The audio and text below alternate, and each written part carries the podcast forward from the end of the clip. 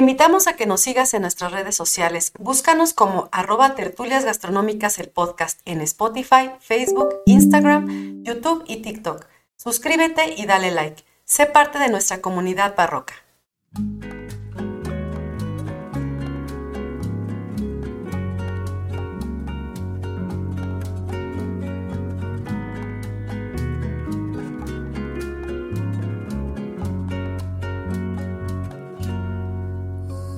Hola a todos, bienvenidos a Tertulias Gastronómicas, un podcast donde platicamos de gastronomía, su entorno, significado, rituales, evolución y uno que otro chisme.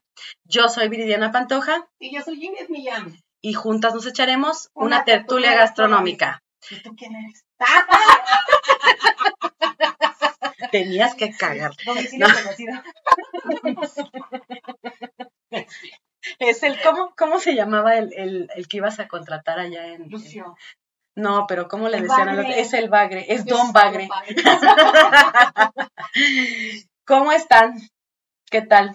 Pues aquí con otra sorpresita, ¿no? Para esta tercera temporada. Se queda Marce, ¿me estás hablando a mí? ¿Para dónde estás viendo? Perdón, es que decimos cambio de cámara y está para allá, sí es cierto. Así es, ahora andamos volviendo para. Sí, es correcto. No, pues qué bueno, muchas gracias Marce por acompañarnos otra Ay, semana. no, pues por encanta. dignarte a bajar aquí a este rancho. tú que vienes de la calor, tú que vienes de, de la, la ciudad, de la, de la Acrópolis. Sí, de la megalópolis. Así es, correcto. Sí, pues ya todavía es la ciudad más grande del mundo o ya no. Mm, Yo creo que no. Ya se la tragó quién.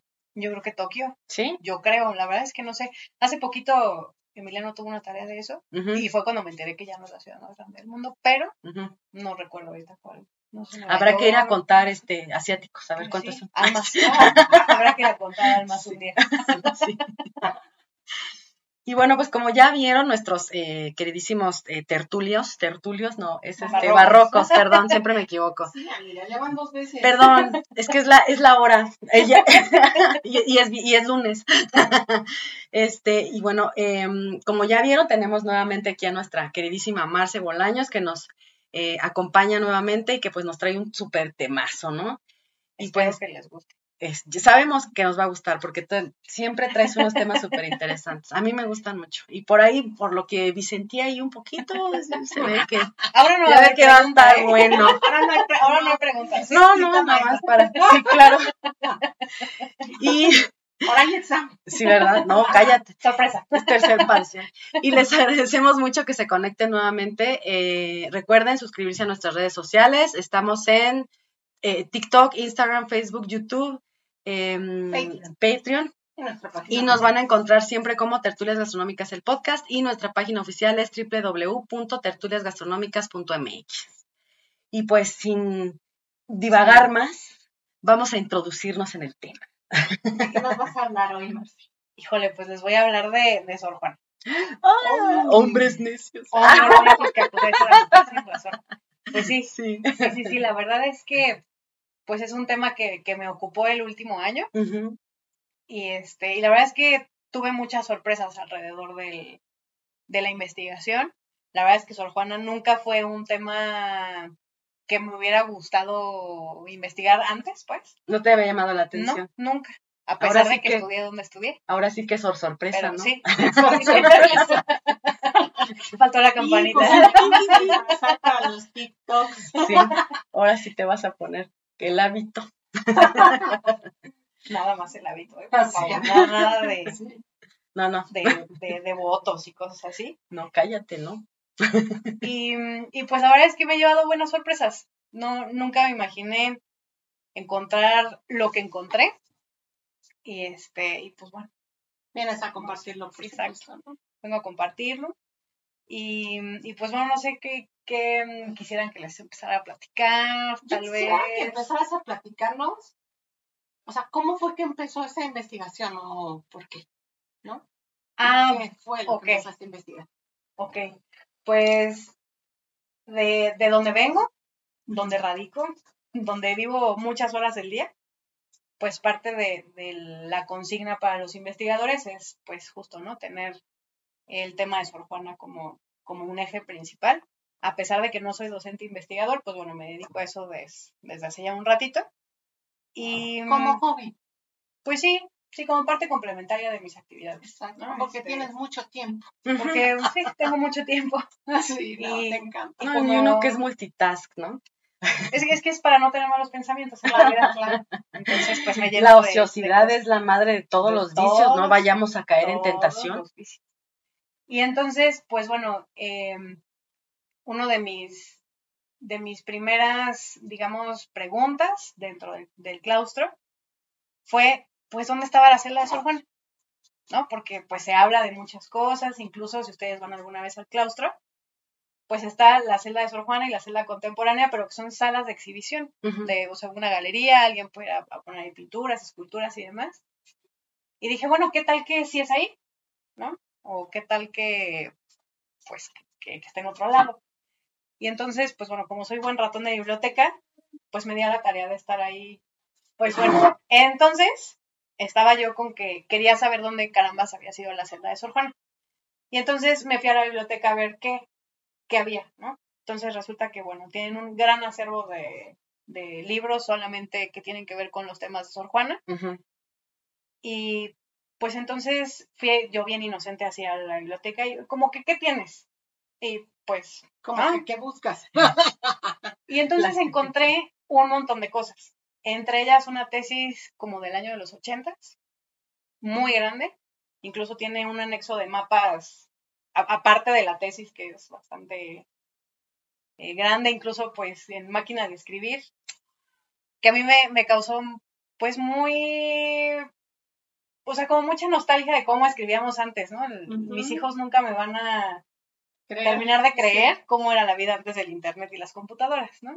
Entonces, eh, pues bueno, resulta que el claustro, como lo conocemos ahora, no era como, como en la época de Sor Juana en el siglo XVII. Y entonces, pues me puse a buscar cómo pudieron haber sido estos, estos claustros, estos conventos en el siglo XVII.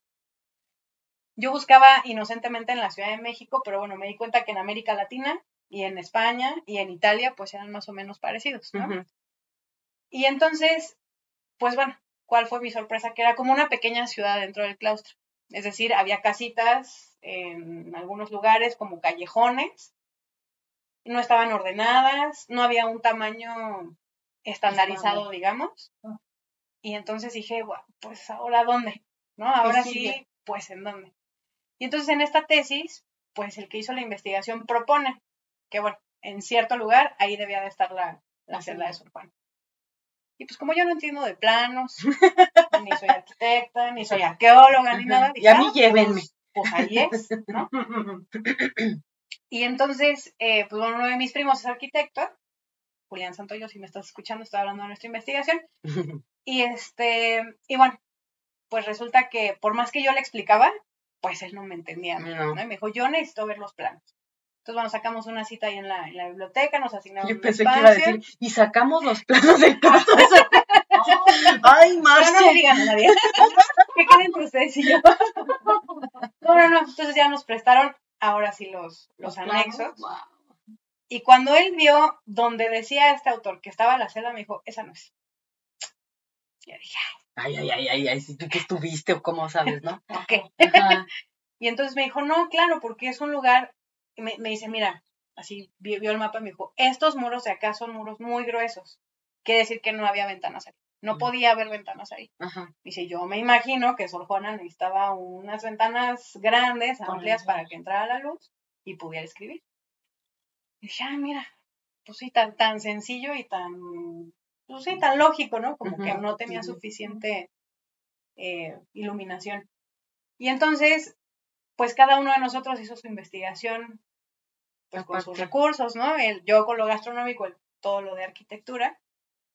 Y entonces dimos con un, con un documento que se escribió en el siglo XVIII, o sea, 100 años Posterior, después de que murió Sor Juana, de alguien que estaba haciendo, digamos, como su biografía. Es un libro que encontramos en línea del Estado de México. Y entonces hace una narrativa este, es- este autor. Y entonces lo que él decía es que desde la celda de Sor Juana, desde la ventana, se veía Chapultepec y se veían los volcanes. Ok. Entonces me dijo, ya ves, donde dicen que era la celda, No ahí no pudo haber sido porque sí se ven los volcanes, pero no se ve Chapultepec. Dice, entonces, pues era aquí en este otro lado, ¿no? Y entonces, este, pues bueno, empezamos a hacer toda la, pues la investigación, las pesquisas, este, preguntas. Yo creo que yo nunca había leído tanto para escribir un, Un sea, párrafo. Pues sí, pues, sí, y pocas hojas para un artículo, ¿no? Que fue el, el que ya se entregó como, como un trabajo formal. Y, y la verdad es que fue un ejercicio bien bonito. Em, aquellos que hayan ido al claustro, y si no, pues dense una vuelta, pues está justo en la esquina de Isabela Católica con Isasaga. Obviamente por adentro del claustro, ¿no? Entonces, pues bueno, también investigando y leyendo, pues esa celda después se transformó en enfermería, como que fue ahí un cuartel militar en esta época cuando, cuando las leyes de reforma se expropian eh, todos los Los conventos y, conventos. y demás. Y entonces, pues, pues vamos, ¿no? Fue un espacio, pues bien complejo, ¿no? Ahí, ahí dentro. Y la verdad es que, pues bueno, mi, mi primo el arquitecto hizo lo suyo y entonces diseñó todos los interiores a partir de pinturas, de fotografías, de los museos que hay montados este, de la época de, pues, de la colonia, ¿no? Y la verdad es que quedó bien, Ok. bien, bien bonito. Pero bueno, o sea, además de eso, pues leer mucho de la vida de Sor Juana, que pues la verdad no sé ustedes, ¿no? Pero todas la tenemos así como, uy, Sor Juana, y sí, sí es, o sea, no estoy diciendo que no lo sea, solamente que con esta investigación, ¿no? De todo lo Sí, que tienes claro. que investigar y leer para Claro. poderte acercar. O sea, que, que de verdad dices, ¿cómo pudo hacer tantas cosas, ¿no? En un lugar, pues, cerrado, confinado, pero bueno, su imaginación no tenía, Límites. no tenía límites, ¿no? Y su hambre de conocimiento, pues menos. Pero sobre todo, me acercó a ver a Sor Juana como la humana que era y no como esta figura súper idealizada que muchas veces tenemos de ella, ¿no? Que, repito, no es que no haya sido una gran mujer, solamente que tenía sus fallas como cualquier persona. Es como cuando platicábamos, bueno, en, cuando estábamos en la primaria que leíamos sobre Hidalgo, sobre Morelos, Juárez, ¿no? Don Benito, y que después cuando ya pues te vas convirtiendo en, en adulto y empiezas a investigar y, y sobre todo nosotros que nos dedicamos a la academia y que le empiezas a rascar y empiezas a ver cosas que dices, no ¿cómo es posible? Ajá, esto no me checa. Entonces, pues es que sí entiendes, es que eran personas. O sea, cada quien tenía, eh, pues hasta su agenda se, que este, por ahí secreta y hacía las cosas, pues a lo mejor en beneficio solo personal. Este, a lo mejor Sor Juana también, este, pues no sé, sus conflictos habrá tenido, ¿no? Y, Sus muchos conflictos. mu- muchísimos. Y también es pues, el tema de luchar siempre contra corriente en un sistema donde tú no puedes sobresalir también eso te amarga y te hace tomar malas decisiones y muchas cosas también, pues, no sé, en aras de, de salir, ¿no? Pues sí, pero justamente ella, como que alrededor de este ambiente tan agreste que había en la colonia en el siglo XVII, Para las mujeres. para las mujeres, Monja, pa- pues bueno, ajá, aparte, pues ella brilló como, pues como nadie, ¿no? O sea, de verdad, eh, A lo mejor ella ni sabía eso. Ni le interesaba. No.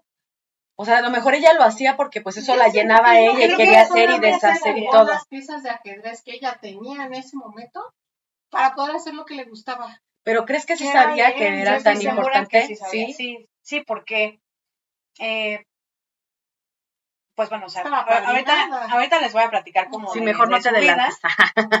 pero sí, por supuesto que se sabía. No sé, yo creo que no pensó jamás que era eh, la Tan más importante, ¿no? O sea, pero sí sabía que, o sea, la- la- el peso que tenía, ¿no? Entonces, pues bueno, el, bueno ya, ya que encontramos la celda, o bueno, que nosotros tomamos la decisión ejecutiva de decir, Es era esta. Eh, y además coincidían muchas cosas, ¿no? Porque en, la- en, en este documento que les digo que nos encontraban, que nos encontramos, decía que enfrente de la celda de Sor Juana había una gran escalera y donde el la otra investigación decía, pues no No había una escalera cerca. Sin embargo, donde nosotros estábamos, sí hay como un, pues sí, como un trazo de escaleras, ¿no? Entonces, el arquitecto dijo, claro, o sea, claro, Julián Santoyo dijo, aquí era, ¿no? O sea, sí de verdad me dijo, yo te, o sea, de verdad, Así de verdad, ajá, exacto. Y entonces, eh, pues luego dije, bueno, hay que hacer la introducción del trabajo, ¿no? Y por supuesto que tuve que leer mucha de la vida de Sor Juana, con unos datos que nos brincaban a él y a mí por todos lados, ¿no? Por ejemplo, de su biblioteca. Entonces, pues cuenta la leyenda que ella tenía la segunda biblioteca más grande de la Nueva España. La primera la tenía Carlos Sigüenza y Góngora, que era un jesuita, que incluso tenía pues algún tipo de, de cercanía con Sor Juana. Y él tenía la más grande, pero Sor Juana tenía la segunda más grande. es que Sor Juana cada vez que lo visitaba se llevaba un libro. Ella no lo visitaba, querida. Ah, perdón, es cierto, bueno. Ella no. Bueno, cada vez que él iba, le llevaba un libro y ella nunca se lo regresó. Le ponía propiedades de Sor Juana y lo sumaba a su biblioteca. Así como Doña Ingrid, que los firma. Sí, claro. Sí, sí, sí, por aquí no te sí, Exacto. Y además tiene un catálogo así súper detallado. Por eso digo que. Ya irán conociendo a la chica. Y entonces, ah, porque eh, eh, Julián Santoyo, el arquitecto, no solo diseñó la cocina, sino diseñó los interiores de toda la celda. Entonces me decía, necesito saber cuántos libros tenía Sor Juana para acomodarlos en los libreros. Y como cuánto pesaban. no, y además le dije, bueno, pero es que no sé de qué tamaño habrán sido. O no, es que yo ya revisé las pinturas del siglo XVII, ya saqué la escala de los libros, no sé qué. O sea, con una precisión así bárbara. Qué padre. Pero qué interesante, ¿no? Porque no eran los libros de bolsillo como los conocemos ahora. Claro, no, unas cosas así de. Sí, pues claro. Matabas a alguien con eso. Algunos seguramente a mano, otros en imprenta, pero grandes. ¿no? Sí. Entonces, ah, porque yo le decía, bueno, pero ¿qué, qué, qué, qué? O sea, ¿por qué es tan trascendental? Me dijo, porque ya logré acomodar 3.000 volúmenes. 3.800 volúmenes. Y si tenía 4.000. ¿Dónde caían? ¿Dónde estaban los demás? Abajo de su cama. Y dije, bueno, pues déjame ver. Ándale, a la base de su cama. ¿Tú, qué, ¿Tú sabes? claro. Ya sabes en la noche así de, tengo ganas de leer. y se iba, de lado, se iba de lado con la cama. Y entonces, pues bueno, me puse, nos pusimos ambos a la tarea de ver, pues, en qué tamaño era la biblioteca de Sor Juana, y justo nos encontramos con datos de todo. Pues de 4000, de 3000, de 100, de 1000, o sea, la verdad es que nada seguro. Y justo Octavio Paz tiene un libro que se llama eh, Las trampas de la fe, que es esta biografía de Sor Juana, mucho más reciente de la que habíamos nosotros eh, consultado para ubicar la celda. Y justo él habla, ¿no? De, de tenemos que entender que la, la figura de Sor Juana es súper controversial porque no hay un dato específico. específico. Ajá, todo de ella. Sí, tenía, tenía 1252, o sea, no, no, no, no existe. Punto 5, porque lo mordió el roque. Entonces, claro. Entonces, qué difícil construir eh, un personaje este marco histórico. ¿no? de lo que dice otro exacto, y así. Exacto, y entonces, bueno, lo que decidimos es, bueno, pues los libros que quepan, ¿no? O sea, sí, aproximadamente.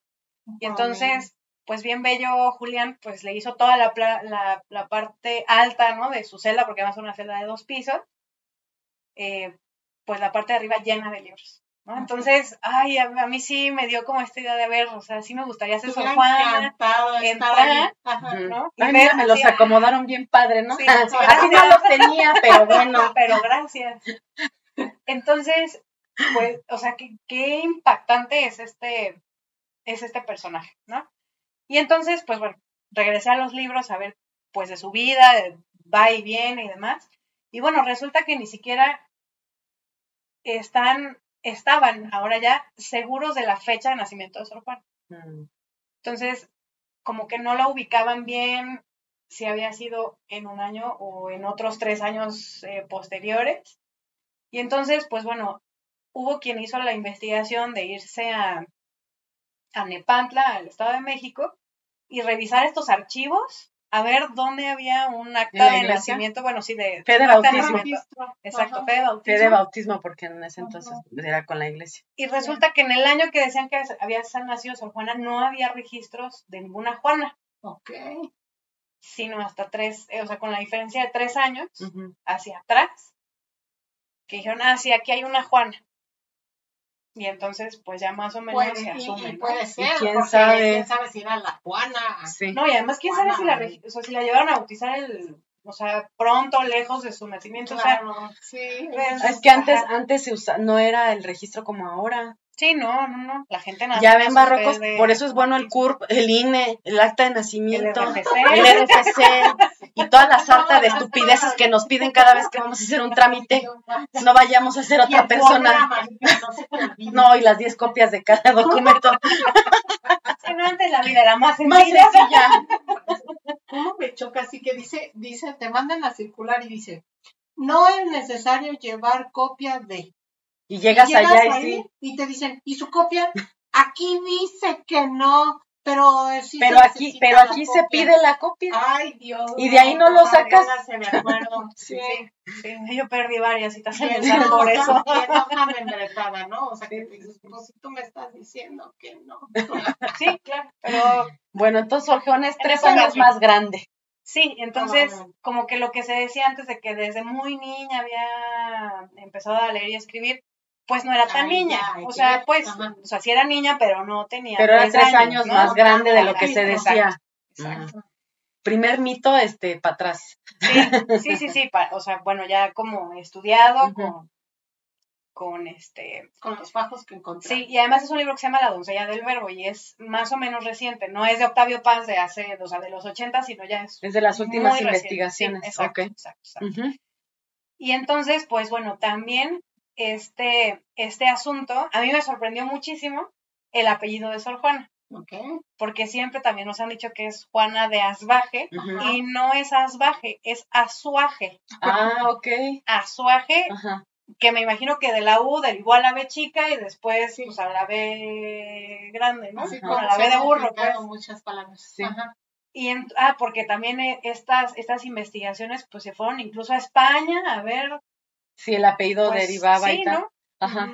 Y entonces, ah, porque además Sor Juana decía que su padre había sido de, no recuerdo ahorita qué región de España, y pues resulta que los azuajes no son de ahí, los asbajes no son de ahí, pero los azuajes sí. Entonces- Ah, por eso. Y claro, o sea, ya viendo como las firmas bien de Sor Juana, pues no tiene una B grande. O sea, más bien se ve ahí como una U, como una B, o sea, pero bueno, Así como el inspector de la pantera rosa. ¿no? No serás baje. no diga así, diga, uy, Sí. Sí, así súper claro, ¿no?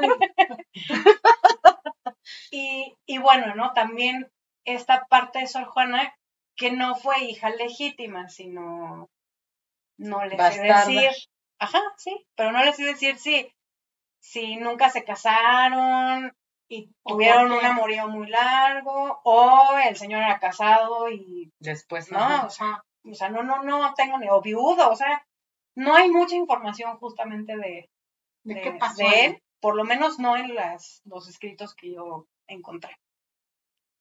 Y entonces, pues bueno, también qué tema, ¿no? Ya me imagino en el siglo XVII en Nueva España ser mamá soltera, bueno, ¿no? No, o sea, pues, qué ah, cosa. Al cadalso. Sí. Lo que creo, me parece, por todo lo que investigué, que le hizo, digamos, el paro a esta mujer, pues es que el abuelo de Sor Juana tenía mucho dinero, o sea, era una persona acomodada, con recursos, y entonces, pues Ya bueno, con eso digamos que ahí la. Sí, sí, sí, sí.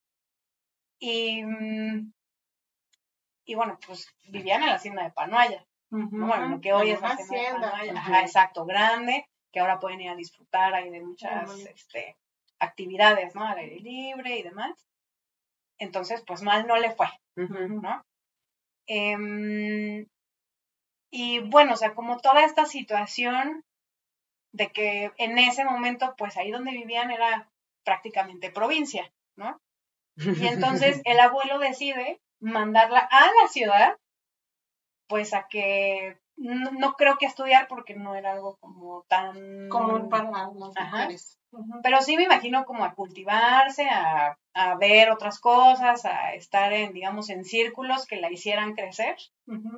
Y entonces vino a vivir aquí con una tía, y pues claro, la tía se llevaba muy bien con los virreyes. No, pues ahí ya Y cayó. entonces, ajá, exacto, es como el vínculo que justo es como esta, pues esta oportunidad que de estar en el momento adecuado, en el lugar preciso, con las personas correctas, para que lograra este brillo que Que la caracteriza, ¿no? De su Exactamente. personalidad. Sí.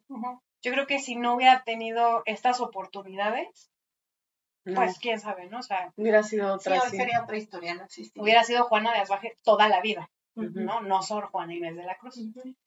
Y entonces, eh, pues bueno, lo que, lo que platican estas investigaciones es que la tía en alguna visita que hace con los virreyes lleva a Sor Juana y con esta plática fluida que tenía y además pues con un conocimiento vasto de, le- de leyes de teología, de cuestiones, por ejemplo, de, de mucha mitología griega, porque incluso en sus poemas constantemente, ¿no? Están brotando estas pues sí, como, exacto, alegorías de estas culturas clásicas. Pues entonces a la Violena la tenía Loca. fascinada, Sí. embobada, porque era una niña, o sea, al final del día, o sea, sí, sí, era una, jovencita.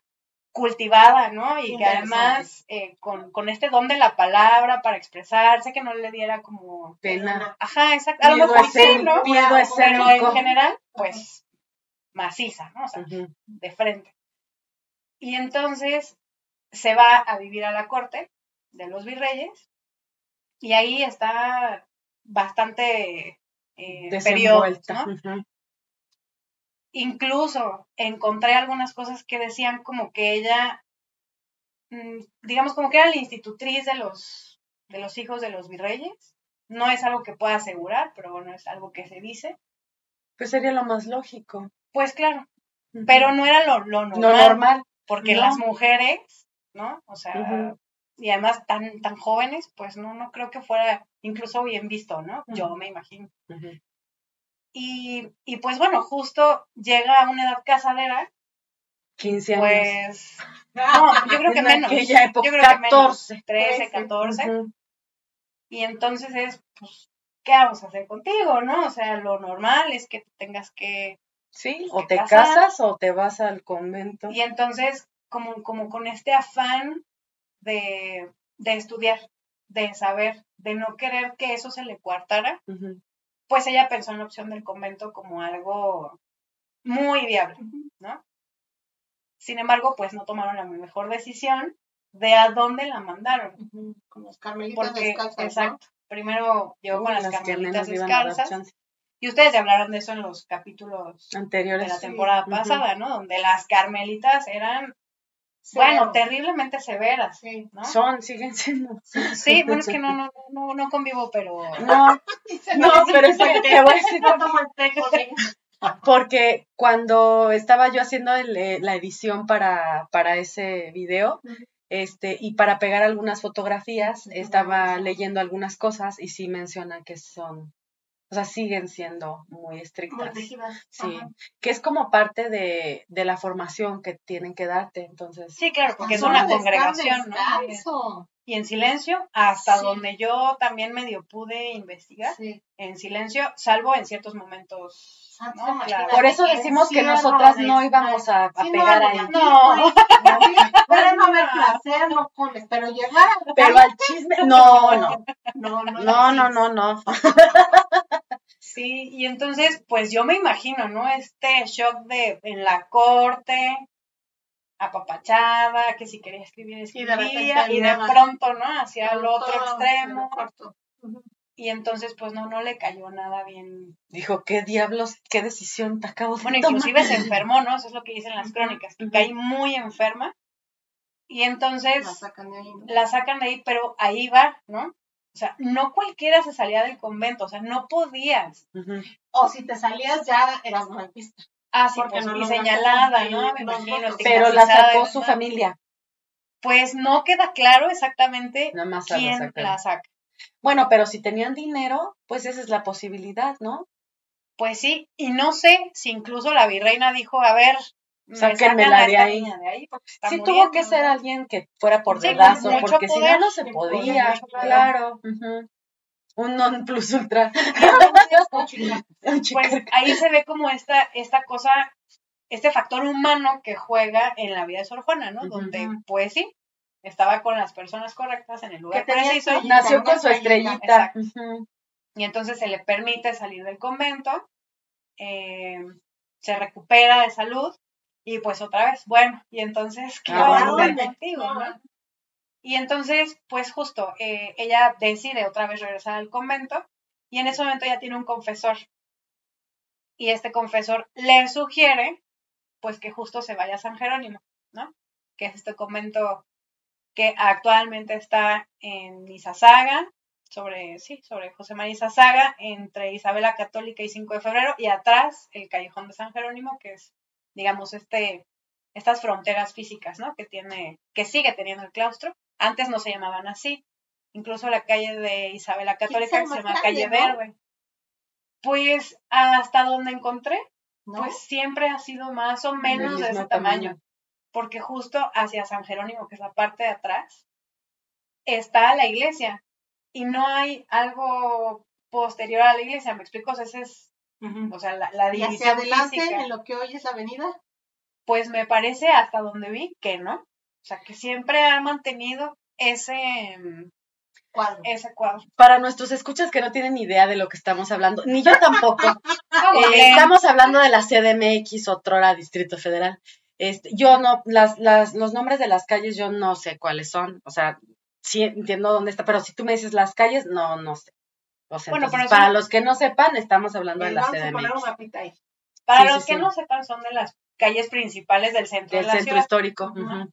Sobre todo Izazaga, pues es una calle muy larga que va desde la Merced hasta el metro Salto del agua y de todo eso, ¿no? Pues eh, Izazaga empieza mucho antes, digo, se llama de otra manera, ¿no? Mira, yo José María, no sí, claro. Sí, a María. Sí, yo me subí a un metro. Sí, sí. Podemos contarles esa anécdota de la maestra. Cuando en el metro de la Ciudad de México, muy divertida. No sacamos fotos, pero imperdible. ¿Cómo pueden subirse a eso? Y eso que no estaba tan lleno ni hacía tanto calor. Eso porque no hizo caso. No, mira, fue una experiencia muy padre. No era la primera vez que me subí al metro, ya me había subido muchas otras veces. Pero me sorprende la agresividad. Es que no, no quiero decir agresividad, pero sí la, la, la intensidad y la contundencia con la que la gente viaja en metro, como se mete, o sea, si tú no te pones abusado, te, te vas con la marabunta. Te bajan. Ya te ibas, te agarramos así de la mochila. Es que, pues, yo, ah, es que me llevaban, o sea, de verdad te aprietan así y vas así y te van llevando. Amiga, pásate para acá de este lado. No, yo no me voy a poner ahí. Es que se, se, pararon en medio de donde van los vagones, donde está la separación del vagón. ¿Qué tal que se cae uno ahí? No, no, no. Entonces, no, y aparte. irte con la marea. Sí, claro. No, pero aparte es eso, ¿no? O sea, eh, está la, la, la rapidez con la que vive la gente en la Ciudad de México que eh, se meten al metro y salen del metro y no se fijan quién está a su alrededor, ni, ni si te hacen para allá o si te hacen para acá. Entonces, uno que viene de la provincia, ¿verdad? Este, sí siente uno un poco así como este, como este esta contundencia, no, no, no, no, no, no, no, esta contundencia con la que la gente, pues quítate porque yo voy a pasar, ¿no? O sea, tengo prisa.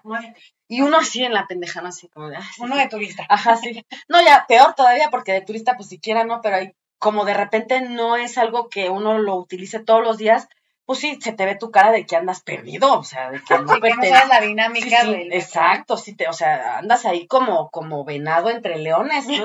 Así como bueno, han viajado ataúdes en el metro. para que te des una idea. ahí, se aplica si corro, si empujo y si, este, ¿cómo se dice? Sí, y grito, si grito, si empujo y si corro. ¿En serio? Digo, he visto unas fotos ahí súper inverosímiles, así de, de, de, de, de, novia así vestida y en el metro así agarrada, así que va a su pues boda. No, no, la verdad es que el metro es el lienzo es perfecto un, es un ecosistema de la cultura mexicana. Muy impresionante, sí, sí, sí. No, sí, que pasan incluso los, los que se hacen pasar por ciegos y, y los ves, o sea, se bajan y ahí se quitan los lentes. Y están no, eso también está, eh, lo vemos en otras partes, ¿no? Gente que camina, que, que estaba inválida y así, que de milagros. caminan, sí, sí, sí. Ni Cristo hizo eso. No, no, no, ni Cristo se atrevía tanto. Y este... Fue el peso que le diste. Pero qué bárbaras van a ver, porque estaban, yo era la botana de ustedes, qué barbaridad. Teníamos que sacarlo en este episodio.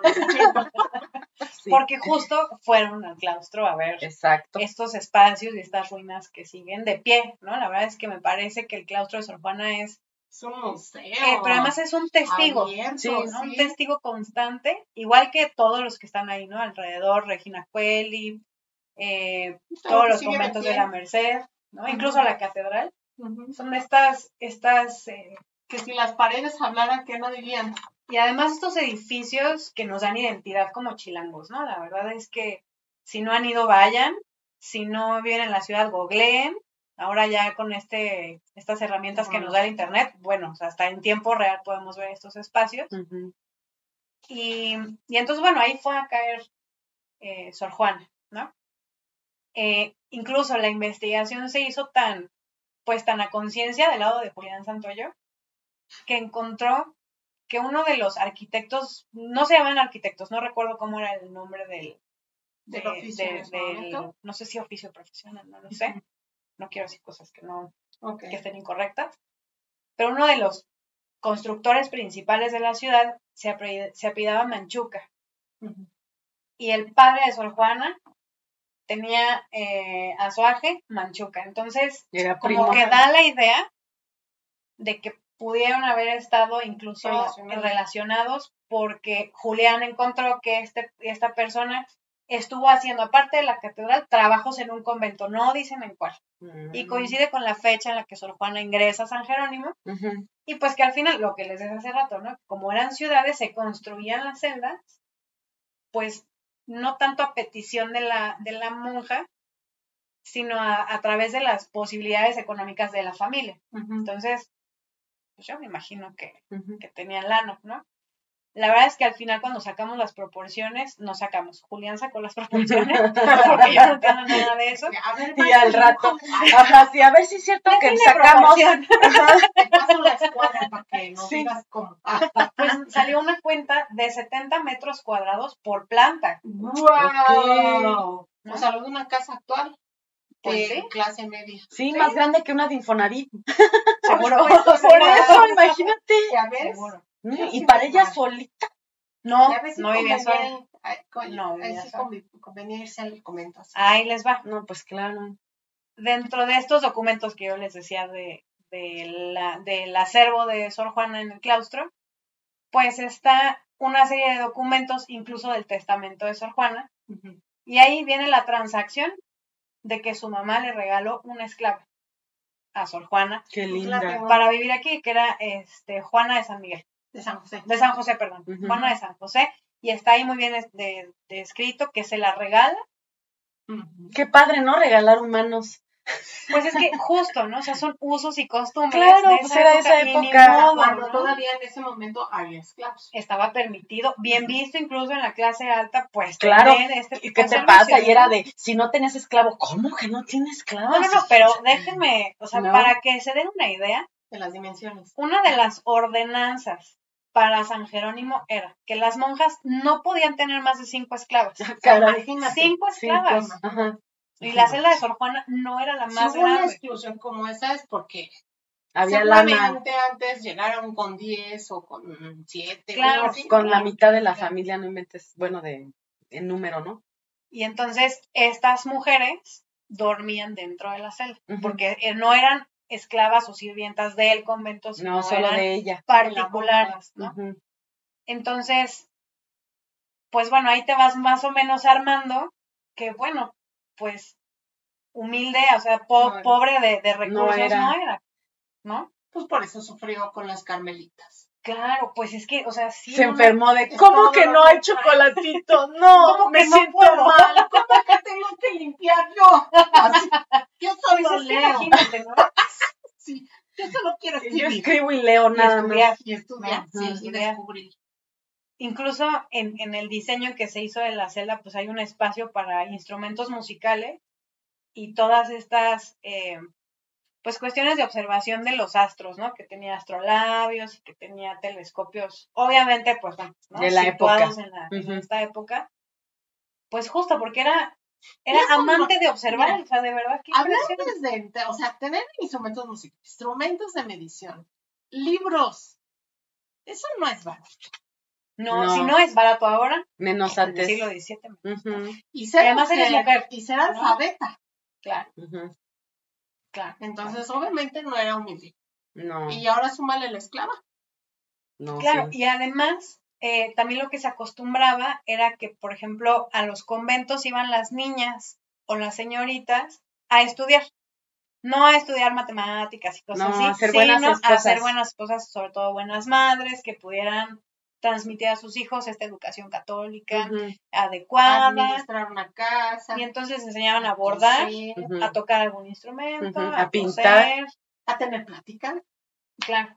¿no? Y entonces, por ejemplo, si algún familiar de Sor Juana quería que su hija estuviera eh, con las Jerónimas, entonces, pues digamos como que Sor Juana las amadrinaba y Y iban a vivir a su celda. Sí, Ah, yo tengo aquí un dato, mira, que aparte de la esclava, este, Juana de San José, sus dos medias hermanas estuvieron ahí, Antonia e Inés, y su sobrina también y protegida llamada Isabel María de San José. Y ella, ella terminó tomando los hábitos también en el convento. Pero llegaron como llegaron No, como, como familiares, como dice Sí, como que pues te acojas, para sea, ¿quieres que estudie aquí conmigo? Pues a ver, vengan aprende, ajá, Ajá. me vas a hacer como compañía, pero vas a tener que aprender a hacer cosas. Sí, claro. Y entonces, al final de esta educación, las niñas o salían para Estaban casarse. O para o tomar para los tomar hábitos. los hábitos. Exactamente. Entonces, pues bueno, esta celda en especial que yo les estoy comentando, hay también en este libro de documentos de Sor Juana está la adquisición de ese espacio. ¿Dónde vivió Sor Juana antes? No saben. No sé. No hay, no hay, Registro. en lo que yo investigué, Aún. no hay ningún registro. Entonces, pues bueno, ¿no? Ahí otra vez, ¿no? Vas construyendo que pudo comprar, o sea, tuvo los recursos monetarios para comprar una propiedad, mm, una estructura, pues, dentro del convento. Y entonces, pues, ¿de dónde sacaba dinero? ¿No? O sea, esa es como la pregunta, ¿qué, qué, hacía? ¿No? Y sobre todo, tomando en cuenta los, ep- el episodio pasado donde me platicaron justo de las órdenes monacales, donde hacen voto de pobreza. Ujú. ¿Qué ¿Qué pasó ahí? Y entonces, justo, ¿no? O sea, San ¿Qué pasó ahí? Jerónimo era un convento de niñas bien. Claro. muy bien. De ninjas. Y entonces, eh, Me acuerdo de mamá Elena. Sí. Las las señoritas decentes, este, porque costaba, o sea, entrar a, a San Jerónimo costaba más o menos tres mil pesos, no de, sé cuánto, de de aquella aquella época. Tres no mil sé, pesos oro, ¿no? O tres mil pesos plata también se usaba así. pues creo que eran reales, pero no, no, o sea, no, no más bien solo dicen pesos. No sé cuánto equivaldría con las devaluaciones y estos tropiezos económicos que hemos tenido a lo largo de los Y siglos. seguramente pagaban No lo sé. también, tenían un pago la esclava que entrara, asociada a esa persona que estaba Yo creo que a lo mejor más sí las un- visitas, más Sí, porque eso. para darle de comer Porque y todo, todo cuesta en esta vida. Claro, porque además esa es otra, ¿no? O sea, si tenía su bien. cocina particular, pues no comía del convento. ¿no? Sino yo me quiero imaginar y justo así se hizo todo el diseño de la cocina, con cosas que ella pues le daba dinero a la esclava para que ella sí podía salir Al mercado. y hacer recados y comprar y traer información, chismes y demás, ¿no? Porque Sí. también esa era la forma de claro, sí. ¿no? Sí. Entonces, pues bueno, eh, pues ahí estábamos en esta parte de la de la investigación y entonces Julián me dice, bueno, ¿y qué cocinaba Sor Juan? No, pues quién sabe. ¿No? De ahí me explotó la cabeza y dije, no tengo idea. No, o sea, porque ni siquiera, o sea, no, Que ahí hay un no dilema, sé, ¿no? Ahí hay un dilema.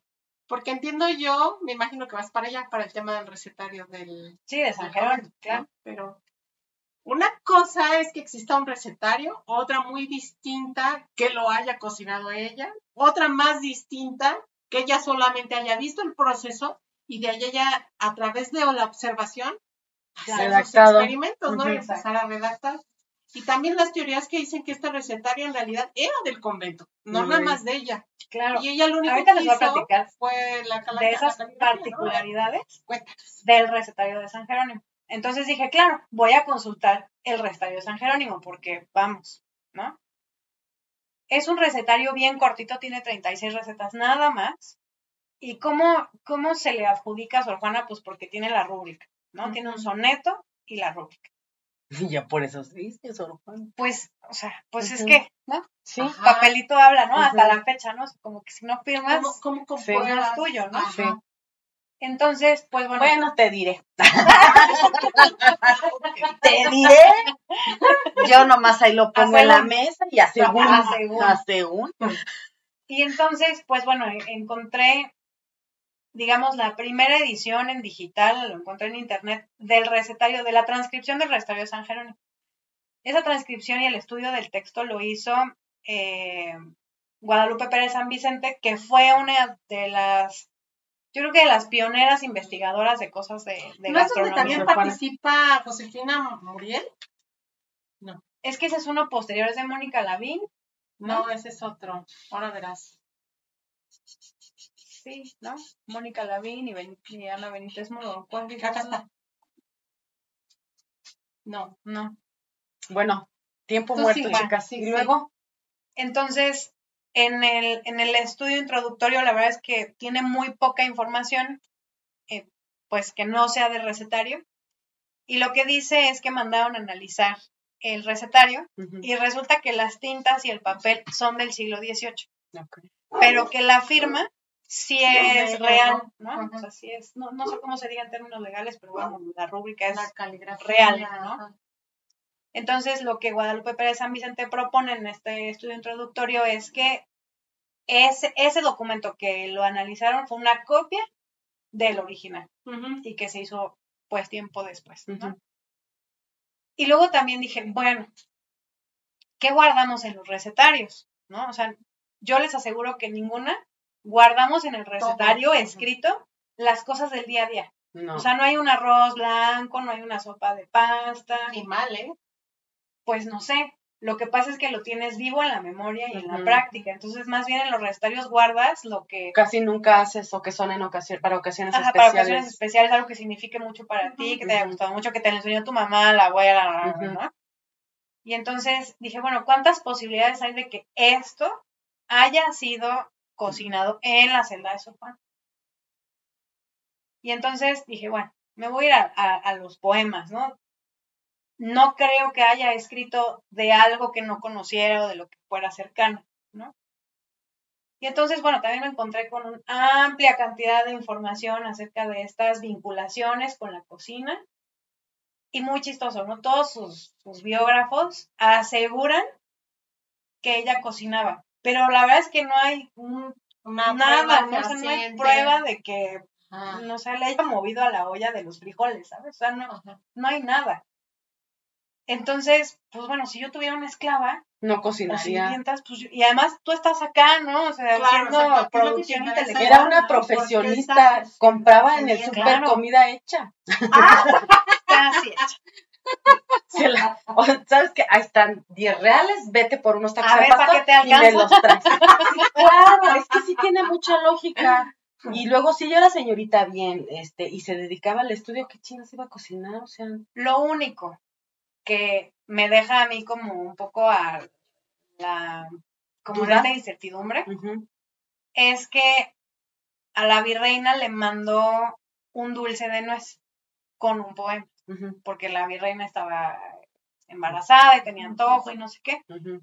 Entonces ahí sí dije, bueno, si yo le mandara un regalo a una de mis amigas más cercanas que me ha cobijado, que, Que me patrocinan. yo lo voy a hacer. Eh, eh, pero eso solamente son Figuraciones tuyas. Sí, sí, sí. Yo me inclino a creer que sí metió la mano, pero insisto, por el tema de experimentación.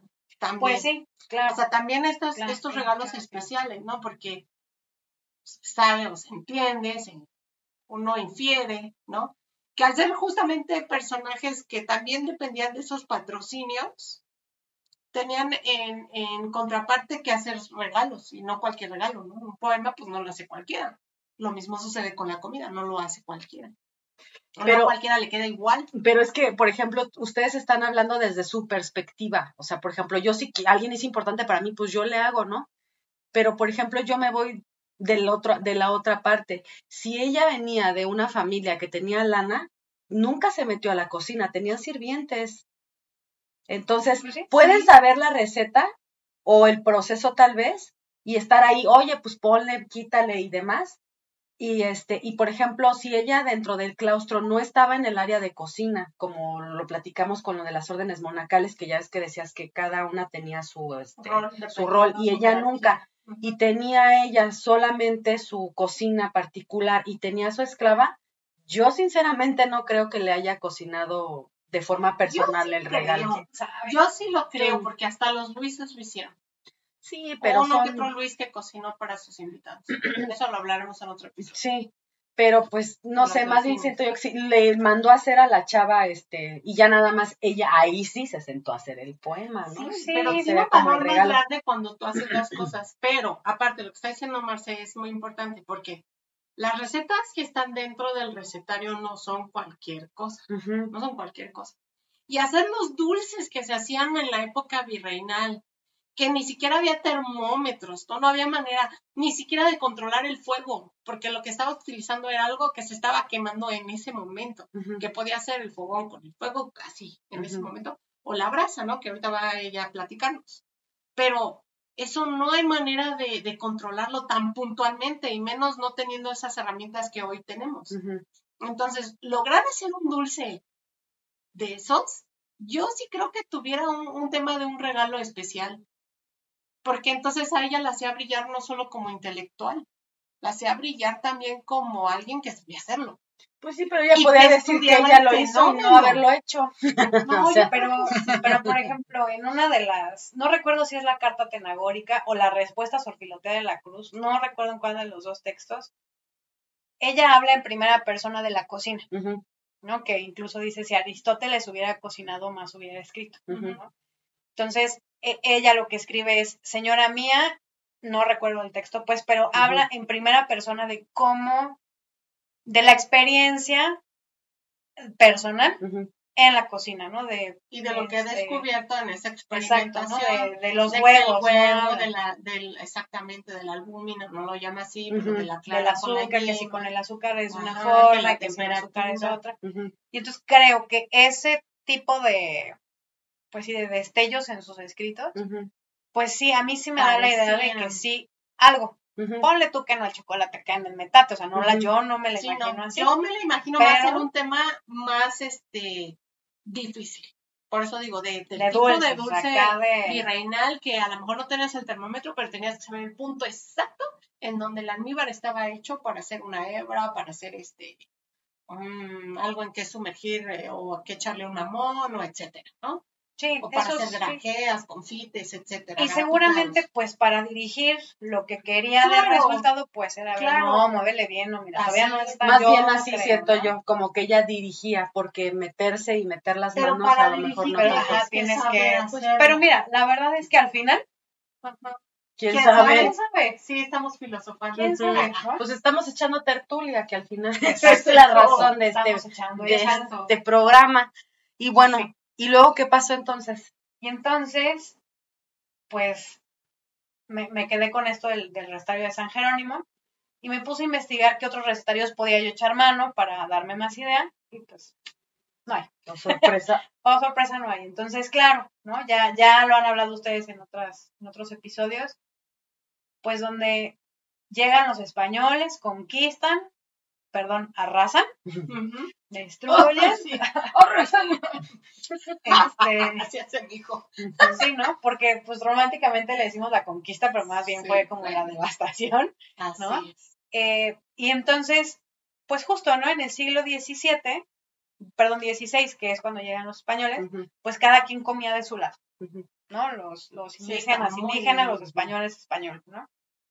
Y justo, ¿no? Lo que hablaban las otras veces, que, bueno, sembraron vides y sembraron olivos para tener aquí, ¿no? Y bueno, y trigo, las, primeras panaderías, pues para tener mano de estos insumos.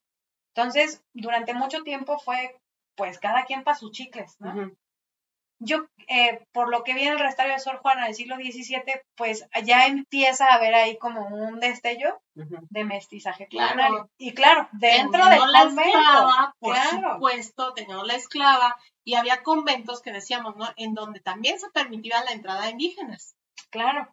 Entonces, Claro. teniendo ahí de chile, de mole y de pozole, Ujú, pues cosas nuevas tenían que surgir. Claro. Y no siempre se podía aplicar el recetario traído de España No, porque no Aquí, tenías insumos. porque no tenías esos insumos, pero en cambio sí tenías zapote, tenías mameyes, tenías papayas, guayabas. Muy ¿no? sopana. ¿Qué es esto? Es una tortilla.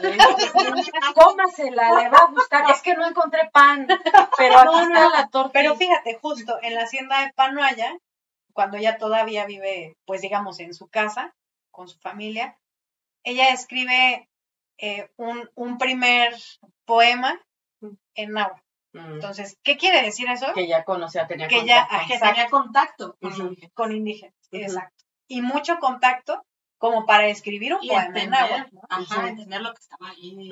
Y, y me imagino, no sé, no voy a hablar como tontamente, pero me imagino la, la manera de ir conjugando los verbos en agua, no, no sé, el presente, sí, el sí. pasado, el futuro, ¿no? O alguna cercanía de, oye, a ver, revísamelo, ¿no? Sí. No, no, no, O, transcríbeme, Ujú. o tradúceme. No, sí está bien interesante. eso. Entonces, pues bueno, ¿no? O sea, también a- alrededor de esto, pues en uno de sus poemas habla del tequesquite, ¿no? Que es una, un mineral, una piedra de origen prehispánico. ¿no?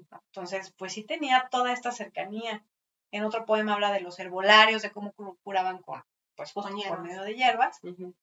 Y por otro lado, pues hace comparaciones de que si los, si, si sus cejas son de color de la oliva, ¿no? O sea, como cosas, ¿no? De estos dos mundos Contrastes. En sus escritos, ¿no? Entonces, de verdad, es, pues habla de mestizaje culinario, Ujú. 100% de mestizaje culinario. Y entonces, pues bueno, ya después los primeros recetarios formales de la Nueva España son en el siglo XVIII. Entonces, de pronto, este recetario, aunque haya sido una copia en el 18, pero que es del 17, Ujú. Se convierte Pues es- en algo muy importante. pues es en algo prácticamente único. No digo que no exista otro, pero Porque hasta conocido, ahorita, estudiado. hasta ahorita no se ha encontrado. Como siempre no decimos de la historia, ¿no? Hasta Hasta el día de hoy, Hasta hoy, Esto es ¿a lo que es. son? Ah, sí, hasta hoy, Soy- 10 del 07 del 23. No hemos este, encontrado otra cosa. ¿no? exacto, Y sí. por eso también se dice que es el primer recetario de América. ¿no? Sí, sí, sí, sí, de la porque, Nueva España. porque seguramente las españolas, pues sí podían traer estos recetarios, no sé, Ruperto de Nola, ¿no? Traerlo de España.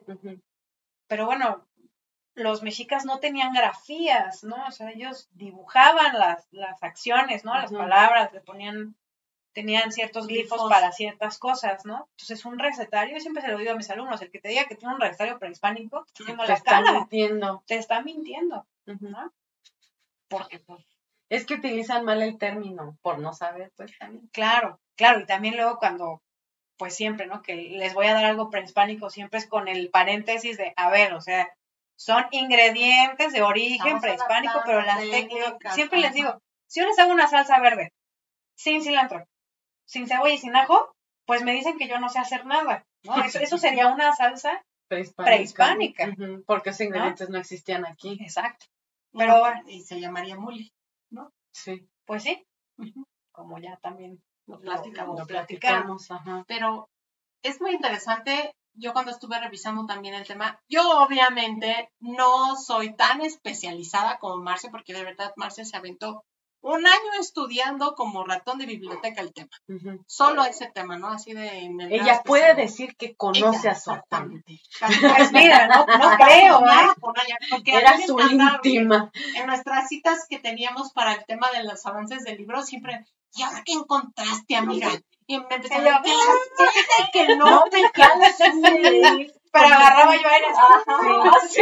Fíjate que te Era cuento como una hora Para ponerme al día de lo que había leído toda la semana, ¿no? Sí. Bien interesante, muy interesante. Entonces, entiendo yo que para poder sacar su paper se aventó como yo creo media biblioteca del claustro. Sí, Pero como debe de ser Sí, para claro, que de claro, verdad para tenga poder- no, y peso los y hicieron son importantísimos en esa materia, tanto arquitectónicamente hablando como gastronómicamente hablando, porque pues sí sabíamos algunas cosas, ya había algunas publicaciones, como decías, de Mónica Ana Benítez Muro, y también de Josefina Muriel, porque el prólogo de este recetario lo tienen en esa publicación. ¿no? Y este, entonces tenemos los, los que ya habíamos dicho de Teresa eh, Turba Casteló y etcétera, ¿no? De, de dulces, de dulces mestizas, dulces delicias, ¿cómo se llama? Eh, Delicias de antaño. Dulces delicias, pero no, no sea viejo, pues. sepan, ¿no?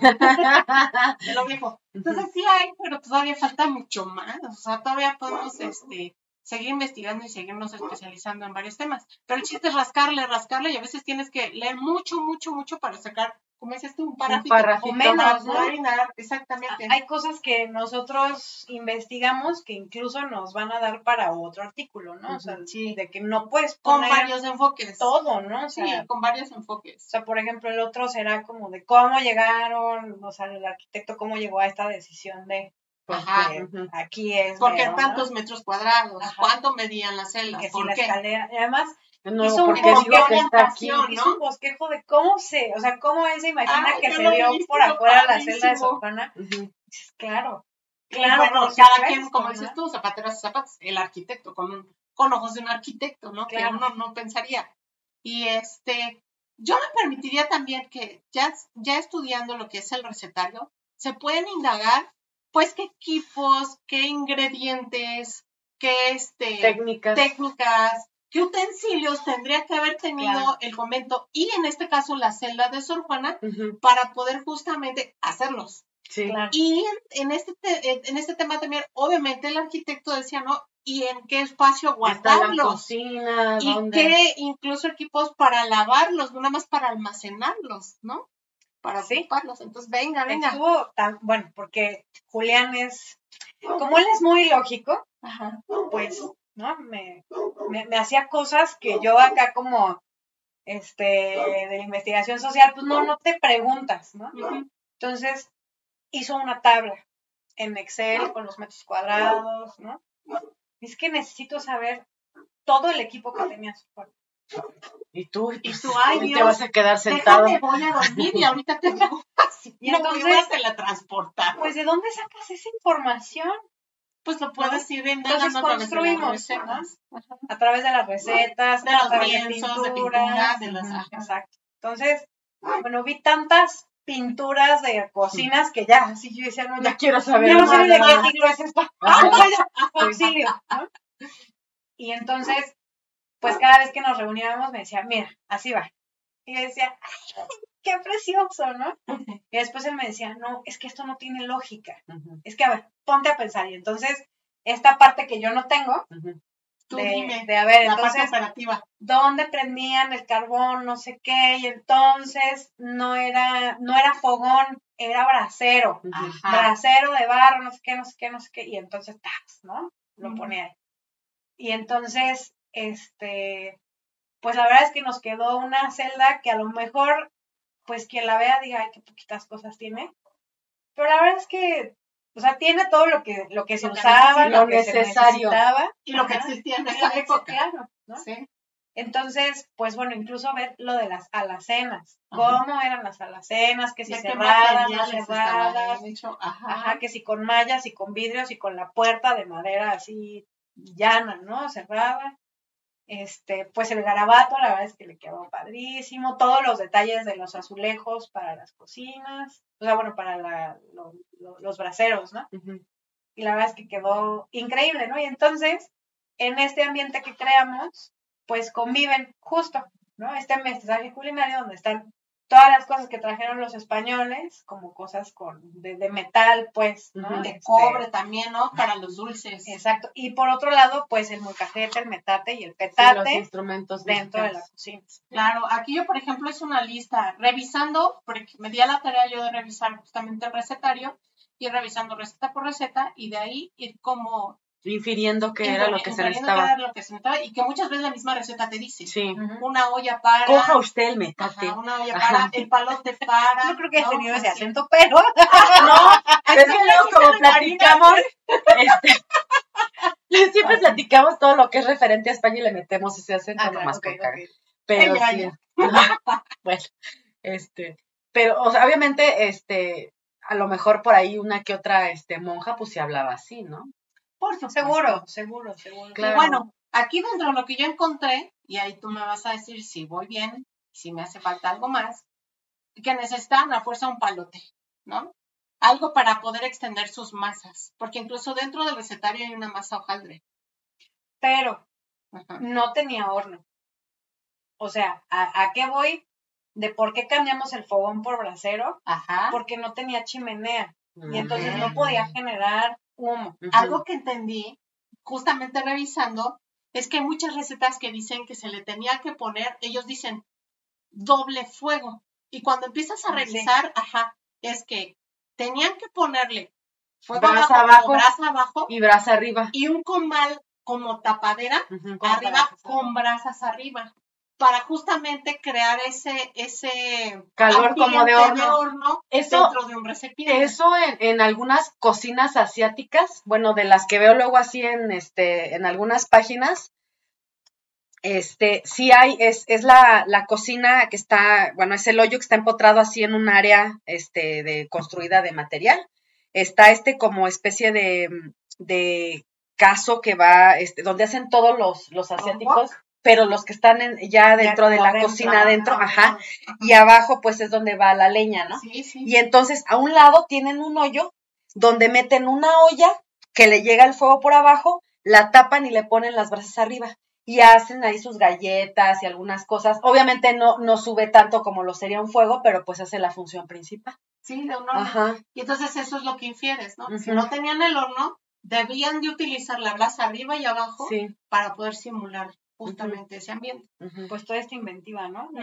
Pues del recurso. Fuentes, porque ellas mencionan o se mencionan en el, re- en el recetario que obviamente estos postres y estos platillos se colocaban en fuentes para poderse presentar, ¿no? Este, o regalar. Entonces tenían que ser una especie como de platones, como dices, o platitos, o algo donde se pudiera presentar, pero, pero no cualquier plato, ¿no? No. Tenía que verse bonito. No, además, en muchos de estos papers que estuve consultando, pues se menciona losa de China, Mm. Fíjate. no cualquier losa. ¿no? Fíjate. Entonces, porque había va- recursos, sí, por supuesto. exactamente. No como hoy la talavera poblana, que también me imagino que hacia Puebla y hacia Tlaxcala se manejaba. Sí, sí, sí, sí. Y este, busqué, ¿no? Y estuve revisando, caso para freír, lo mencionan. Caso para hacer el Que no se almíbar. llamaban casos para freír, se llamaban pailas. Fíjate. Cuchillos, mencionan cucharas, mencionan platos, comales para las brasas, comales normales, para calentar también los de, como les decía, ¿no? Para cristalizar azúcar, utilizaban también especiales. Ahí dicen que incluso para cocinar los merengues, eh, cajetes, porque de ahí derivan otras recetas. Como las cajetas. como las cajetas, exactamente, que era una especie de cajitas en donde se colocaba el dulce y por eso se les llamaba así, ¿no? Casquillos. Elementos para medir o pesar, porque también dice, póngale este, una Arroba. arroba de no sé qué, ¿no? O las libras. Exactamente. Las cazuelas, porque ahí ya te, también te están diciendo, ¿no? Cazuela de barro. Mm. El, el brasero, el molino manual o métate, Ujú. El sedazo, ¿no? Para- también para también para las cremas. y el molcajete, por supuesto, Ujú. que yo infiero. Sí, es que de- eso se supone, bueno, yo también, ¿no? Pienso que eso tendría que estar presente en estas. en Porque, estas cosas. porque en este, en ese recetario, si usted lo busca justamente en línea, no son como los recetarios actuales. De hecho, es barroco, ¿no? ¿Cómo, Entonces? Claro que no. entonces de por sí tienes como que entenderle qué quiere decir, ¿no? Y Además son instrucciones así, o sea, Ajá, es un parrafito, un parrafito. Y entonces ellos saben que Dan a entender que ellos ya sabes. que tú ya sabes lo que estás leyendo, ¿no? Así, hago un merengue. Ok. Sí, exactamente, ok. Y muchas veces te dicen eh, los arrobas y las libras, pero otras no. Te, te aparten de, pues ya debe tener esto. Y no viene en el recetario, ¿no? Sí, exacto. Entonces, es que, está- amiga, en esa época eras mujer y tenías que saber todo eso ya desde nacías con eso. sí, ya lo Claro, traías. aquí tu eso. recetario recién nacida. Y Ese y el manual de Carreño. algo que estuve revisando también y que se dice en estas investigaciones es que hay más dulces Que salados. que platillos salados. Sin embargo, los platillos están bien interesantes, ¿eh? igual que los dulces. Digo, sí, hem- hemos hablado en los capítulos anteriores como los antes, ¿no? Los buñuelos, ya habíamos hablado de esos. Pero, por ejemplo, eh, encontré que dentro del recetario está las tortas de arroz, hay como tres diferentes de cómo hacerlas. Una incluso se pintaba hasta con azafrán para que quedara el arroz amarillito y la capa, ¿no? De picadillo Azafrán en caro. el centro. Exactamente. Entonces, Caro. ahí estamos justamente dando, dando connotaciones de que ese comentó no era No, eh, y, con un y voto de pobreza. cuando platicamos en el episodio de las órdenes monacales, sí decíamos que había eh, especias que eran carísimas, o sea, y te acuerdas también que platicamos de, de, aquí en Querétaro, por ejemplo, nos platicaba la maestra Flor, que en el centro también, no recuerdo cómo se llama el, el ex convento que está en el centro, que ella nos comenta, ¿no? Este era de señoritas bien. Ajá. O sea, que tenían departamento allá adentro, no era celda, era departamento, este, tenían esclavas, este, comían de tal y Ah, tal. Exacto, Ajá. entonces eso sí te habla de, de mucha lana. Así es. Y bueno, el manchamanteles, que también, desde También. que estudias la receta del manchamanteles y al saber que lleva dentro de sus ingredientes el camote, se sabe que ya es algo de aquí, Sí. ¿no? Y encontré el turco de maíz de eh, cacahuacintle, entonces también ya estamos hablando de una mezcla. Y además, Sí. ¿cómo escribió Cacahuacintle? Ah, es muy, sí, está muy chistoso, así que, ah, ¿Qué, qué, qué dice? ¿qué dice ahí? Algo difícil de leer eh, escritos de esa época, híjole, entenderles es un tema. Algo muy puntual, clemole de Oaxaca, Fíjate, así, Sí, de sí, sí. Oaxaca, ajá. clemole. Y. Oaxaca, ¿cómo lo escribían? Con WhatsApp, igual. Yo he visto, yo he Sí. visto que eh, No, lo con J. con J. En ese lo encontré, en esa publicación lo encontré Ajá. con X. No, con J. Y el gigot cuajado, ¿no? O el, el gigot de gallina. Y que para hacer cuajado se necesitaba hacer primero el de gallina para que con, con lo que quedaba se hacía el otro. Entonces, son preparaciones bien complicadas. Bien complejas, Bien, complejas. barrocas, ¿no? Y llenas de especias también, Sí. ¿no? Estamos hablando de moles como este manchamanteles y como el, el clemole, que habíamos hablado que es el pariente, ¿no? Pollas portuguesas, desde el nombre también. Ya es- te reíste. Guisado prieto, Otro purín de espinacas, en vez de puré. de puré. Purín de espinacas son las que encontré en este que vienen justamente recetario. del recetario en la parte salada. Y de los dulces están los buñuelos, los huevos reales, los huevos mejidos, los huevos moles, los huevos hilados, los antes de N cantidad de cosas, jericayas, alfajores, pasta hojaldrada, cajeta. Y de la cajeta no dice cómo españoles. hacerse, por ejemplo, vienen recomendaciones de lo que no debes hacer para que te quede bien. Dice nada, cajeta, así nomás. Chécate esto. Y es un parrafito literal, así cuatro Preparas, así nomás. Torta de cielo, postre de nuez, bien me sabe. Leche quemada, sopa de leche. Justo ese postre no es, es el que, Que El regala, el el que regala. ¿no? Y sí son complejos. Y sí son barrocos. Claro, llevan mucho tiempo de rebuscados. Son muchas horas de trabajo Sí. con muchos ingredientes. Muchos pasos para prepararlo. Sí, sí, sí. Y a veces como, como muchas técnicas, ¿no? Tienes que ir haciendo una primero o la otra para poder ir llegando al resultado final. Entonces, por eso digo yo que no es cualquier cosa el, el- la cocina que ellas realizaban. La Y cocina insisto, barroca. insisto así que de fácil. Como Marce, yo también insisto que es justamente ahí donde damos vuelo y donde entendemos lo que fue el mestizaje. Ahí, ahí estaba. Ahí estaba. Sí.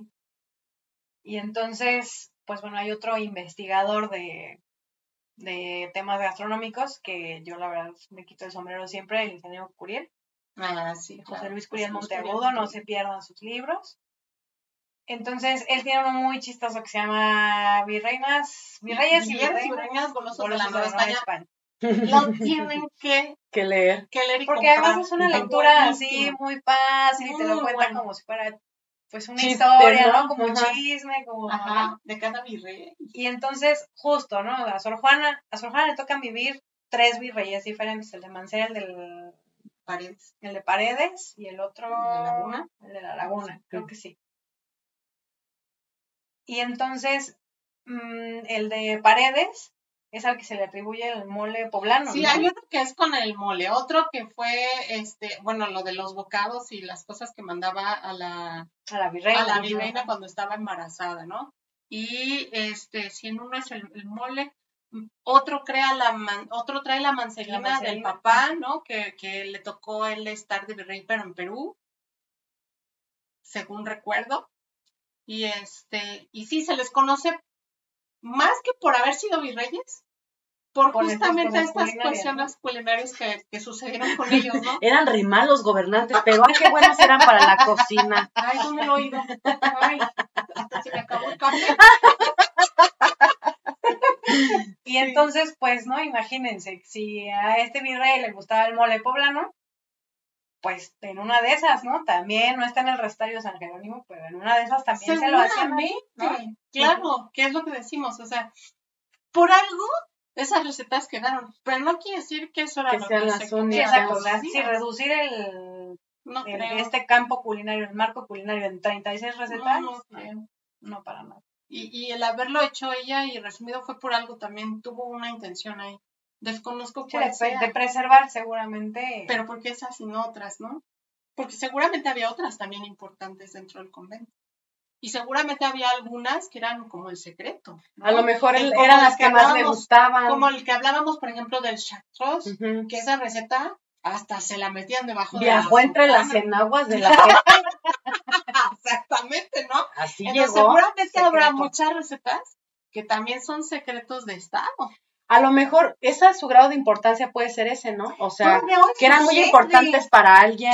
O te está poniendo a lo mejor las que nadie quería que dijera y las dijo. ¿Quién O sea, no sabemos. No sabemos. Ajá. O esas las odiabas o por difíciles, ¿no? las que Se perdió la hoja, las odio. Me chocan. Sí, no sale. No hacerlas, ándale, no hacerlas nunca. Y uno aquí, no, el recetario. Sí. No, pues es que es lo padre de investigar, ¿no? De que de repente uno piensa una cosa y de repente sale otra y dices, no inventes, o sea, ¿cómo? Oye, el arquitecto hablaba de una, una especie como de tina, que, que te acuerdas que también Ah, sí. primero pensaban que era una cosa y resultó ser otra. Cuando, Ahí lavaban la ropa. cuando Julián fue al claustro, en estos planos, había como unas tinas. O sea, se veían unos ovales. Y me dijo, claro, eso es, es- y sí, ¿no? Con muchos documentos, tinas. Y hay una parte en el claustro de Sor Juana donde están todavía las ruinas y se puede a través de un, de un vidrio muy, muy, muy grueso. Y, y ya que se paró, porque es muy lógico, me dice, ahí no cabe una persona. ¿O cómo se bañaban? ¿Paradas? Está muy alto para estar parada. Ajá. Dice, dice, no, no, esto no es no una tina. ser. Esto tina no es. Voy a buscar qué es. Entonces se puso a ver, igual que yo, no sé, que si en Perú, que si en Italia, que si en España, que cómo eran los conventos. ajá. Y ahí se ponían las tinajas. Mm, Las tinajas donde había agua, pues para beber, para lavar, para cocinar, estaban ahí arriba, mm. ¿no? Y para que no se fueran a caer, pues estaban profundas para que la tinaja se, Se sentara se encajara. ¿no? Ahí. Entonces, pues uno cae en tantas cosas Sí. cuando hace la investigación que dices, Wow. claro, ¿no? Sí, que, pudieran ser muy lógicas, pero no lo Pero son, no son. hasta que no estás observando y investigando. Que conoces el contexto, eso es lo Que no te importante. dejas llevar también por muchas Claro. cosas que no te cuadran. Pues Claro. sí, pero ya sabes que luego a veces cuando vamos a los recorridos que nos dicen cada pendejada que es, ay, este Ay, muchacho". escucha tertulias. Así de- No, ya sabes, ¿no? No que, con tal de, que con tal de venderte como que la historia sórdida y todas estas cosas, pues te dicen unas estupideces que dices tú, ay, no manches. no, no. Sobre todo si las, cuando son las, los recorridos de leyendas y esas cosas, dices, ay, hijo, tuviste mucho, este, la hora marcada. ¿Se acuerdan de esa de la hora marcada? Por supuesto. No manches, qué buenas, qué buenas episodios. No, es viejísima. Ya cuando salía la mujer de negro decías, no, ya. Sí, ya, vámonos, vámonos, sí. Ya no fuera para. Sí, Luego la busco. muy buena. Están en este, ya voy a hacer mi comercial. Están en una plataforma de streaming. Mm, Ahí están todos los episodios. Vámonos, dice. Sí, Creo que eh, Del Toro hizo algunos de esos capítulos de la Sí, sí, sí, sí, sí, sí. Ah. Ahí hizo como sus. Sus pininos como historias de terror, sí, de historias de terror, pues ahí. Ah, pues vamos a verla. Te vas a morir de la risa por los efectos porque pues Ah, ya claro. obviamente 80. obviamente ya ochentas, ¿no? Donde se, así, no, donde a los miedo. monstruos se les ve aquí el cierre, ¿no? Cuando lo hacen así. ¿Sí ¿No han visto las del santo? Se les ven los cierres de los trajes. Y hay mucha gente que dice, no, este es cine de culto en México. ¿Cuál cine? Pues No que había presupuesto. No había. Sí, sí, sí, ¿no? Y pues bueno, ya para, Cerrar. para cerrar, eh, pues bueno, también dentro de estos como mitos desmentidos en estas investigaciones, pues también la muerte de Sor Juana, ¿no? Eh, toda la vida también se nos ha dicho que una pandemia en, en Nueva España y dentro del convento acabó con ella. Sin embargo, pues bueno, hay un catálogo de donde están registradas las que entraban y cuándo se morían y cuánto pagaban, y, ¿no? Y no Impuestos y demás. Y, y lo que dice el, el autor del, de la doncella del verbo es, bueno, o sea, si se hubiera muerto de una pandemia, esta lista debería de estar llena, ¿no? Sin embargo, en ese año murieron creo que tres monjas. No. Entonces, o sea, que al final, ¿Qué pasó? Pues tampoco se va a saber, ¿no? Y habrá quien me vea y me diga, ay, ¿qué está diciendo? Sacrílega. "No, no, A ajá". lo mejor está en una vitrina en una casa. palacio. Bueno, eh, dentro de, de- del templo de San Jerónimo, pues está ahí el, Como Evita, ¿no? Que se la robaron como cuatro veces. o no sé qué. creo que ahí se supone que está el féretro de Sor Juana. No sé si haya osamenta dentro de él o no, no sé. No, seguramente la tienen en el otro lado. Pero Y seguramente no sabe ni siquiera dónde quedó. Sí, a lo mejor ni es ella. Porque si claro. piensas en lo que era lo que platicamos, si piensas en una fue pandemia, fue vecindad, No, fue estacionamiento. no manches. Y entonces, justo, ¿no? Hay otro libro que se llama El catálogo de los esqueletos, donde, pues, a ver, o sea, no, y en una ¿con- con qué pandemia ya lo vivimos. Ujú. En No, una no sabes ni dónde Hay queda. cosas comunes. Sí. Llega un momento en que está tanto el relajo que, que ya ni, ni No, ni cuerpos, te- o sea, los ¿no? queman y ya iban todas las cenizas con todos. Ajá. De hecho, mucha gente decía, pues quién sabe si será tu tía, porque ya que la revoltura capaz que agarraste de tres, quién cuatro, sabe, cinco. no? Pues por eso, y se habrá, sí, es que no se da cosa. El chiste es deshacerte de los cuerpos, ¿no? Pero Entonces, si no, si no está registrado, y- como dice Marcel, y con tanto tecnología, avances y chalala, todo el Oye, relajo que Marce, se ¿y armó. no los habrán escondido, por ejemplo, por temas así de, de política? ¿No? Así de, no, vais a decir que se murieron veintitantas, ¿no? Pues es que no creo que haya, pues en una pandemia no en dentro del Sí, convento, no, sino en todo caso hubiera sido en toda la, en toda la ciudad, ¿no? Entonces, pues, pero ellas llevaban un, un registro Y no está. muy Y minucioso. no está. No, sí, sí está, o sea, está registrada, pero lo que dice este, este autor es que debería de haber un montón, Y porque nada si era más. pandemia, pues un montón de mujeres muertas. tres. Bueno, pero es que a lo mejor, no, no, no pero puede además ser tres ya- en todo el año. No, pues no. No te iba a decir a lo mejor la palabra pandemia, pero no, ya venían de, ya Sí, venían de, de, de, unas de- bien de edad media, no manches. Sí, sí, sí, ya no. Ya decir pandemia y son tres, ya la cagan. Sí, sí, no. Pues está muy raro. Entonces, pues bueno, o sea, lo que, lo que se supone que, que sucedió es que pues ella hace esta carta atenagórica donde, mm, digamos, critica un poco la forma en la que alguien de la iglesia dijo un sermón o un, se, se dio a entender. Ya no les gustó. Ella lo criticó y entonces eh, con el seudónimo de Sor Filotea de la Cruz le contesta, ¿no? Y Sor Juana le vuelve a contestar y a más menos palabras, de manera muy burda, Sor Filotea le dice, dedícate a lo que te toca, ¿no? Eres mujer y eres monja, ya, para. Y entonces se supone que Sor Juana se deshace de todas sus, Pertenencias todas sus pertenencias. Y dice, cuenta la leyenda que pasó sus últimos días cuidando enfermos y que justo por eso se contagia de No algo sé qué cosa. y muere. Y entonces, pues tampoco se sabe qué pasó con la biblioteca, no se sabe Ay, qué sí. pasó con nada. Pero qué raro, ¿no? Ella siendo tan, tan, tan, tan, tan echada para adelante para hacer lo que ella quería, Ajá. investigar y todo.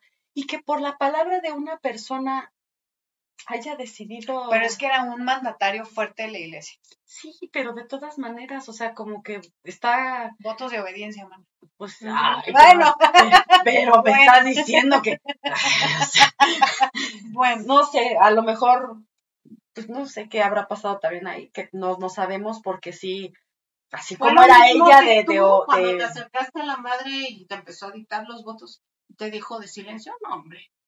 por eso te digo, o sea, no, y ella, yo, se ve que ella buscaba el modo, buscaba la manera.